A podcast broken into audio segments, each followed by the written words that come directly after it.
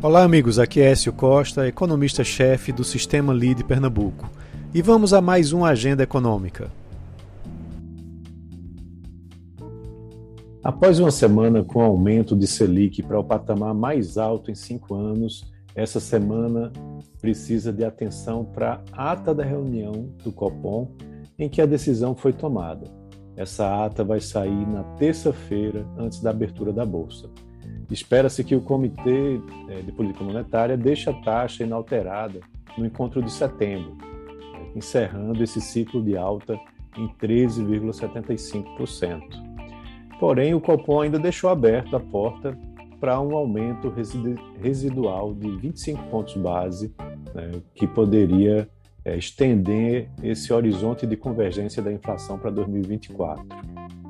Na terça-feira também será divulgado o IPCA referente ao mês de julho, onde se prevê uma deflação é, entre 0,61% ou talvez até próximo de 1%, fazendo com que a taxa anual caia né, dos 11,9% de junho para algo muito próximo a 10% ou talvez abaixo disso. Porque vale lembrar que você retira o mês de julho do ano passado e coloca o mês de julho desse ano. Essa leitura mostra uma deflação importante de energia elétrica e também de combustível, com a redução dos impostos, né, impactando o resultado em mais de 120 pontos base. Por outro lado, a alimentação em casa só segue sob pressão, principalmente o leite. A inflação de serviços subjacentes aí como alimentação fora de casa e aluguel deve se manter também pressionado e a inflação de bens deve seguir mostrando desaceleração. É, ao, ao, mesmo tempo, essas medidas de núcleo devem seguir pressionadas, né, principalmente pela inflação de serviços. Também na agenda de indicadores da economia brasileira, as vendas do varejo referentes ao mês de junho saem na quarta-feira, a previsão de retração, é, e na quinta-feira é a vez do número do setor de serviços, onde a previsão é de um crescimento é, continuado aí dessa recuperação do serviço do setor de serviços, é, principalmente o de serviços para o lar, que deve puxar esse indicador para cima. Na agenda internacional, a gente tem dados de atividade e inflação é, lá nos Estados Unidos, China e Europa.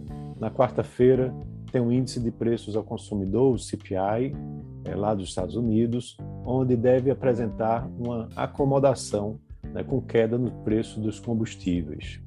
O CPI deve ter um avanço aí muito próximo de zero, talvez um pouquinho acima de zero. Na quinta-feira, o índice de preços ao produtor, o PPI, né, e a média das projeções de mercado eh, vão ser divulgados, apresentando aí uma expectativa de crescimento mensal de 0,3%. Na Ásia, os índices de preço da China e do Japão saem na terça-feira à noite, na Europa, os dados serão, é, serão divulgados na reta final da semana, com o PIB do Reino Unido e a produção industrial da zona do euro, previstos para sexta-feira.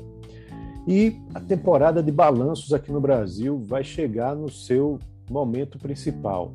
Né? Vai ser uma semana bastante turbinada, com dezenas de balanços por dia, é, com destaque para os bancos, onde vão sair os dados do Banco do Brasil e Itaú. E nessa semana saem os resultados também da Magazine Luiza e da Via. Então é isso. Uma ótima semana a todos e um grande abraço.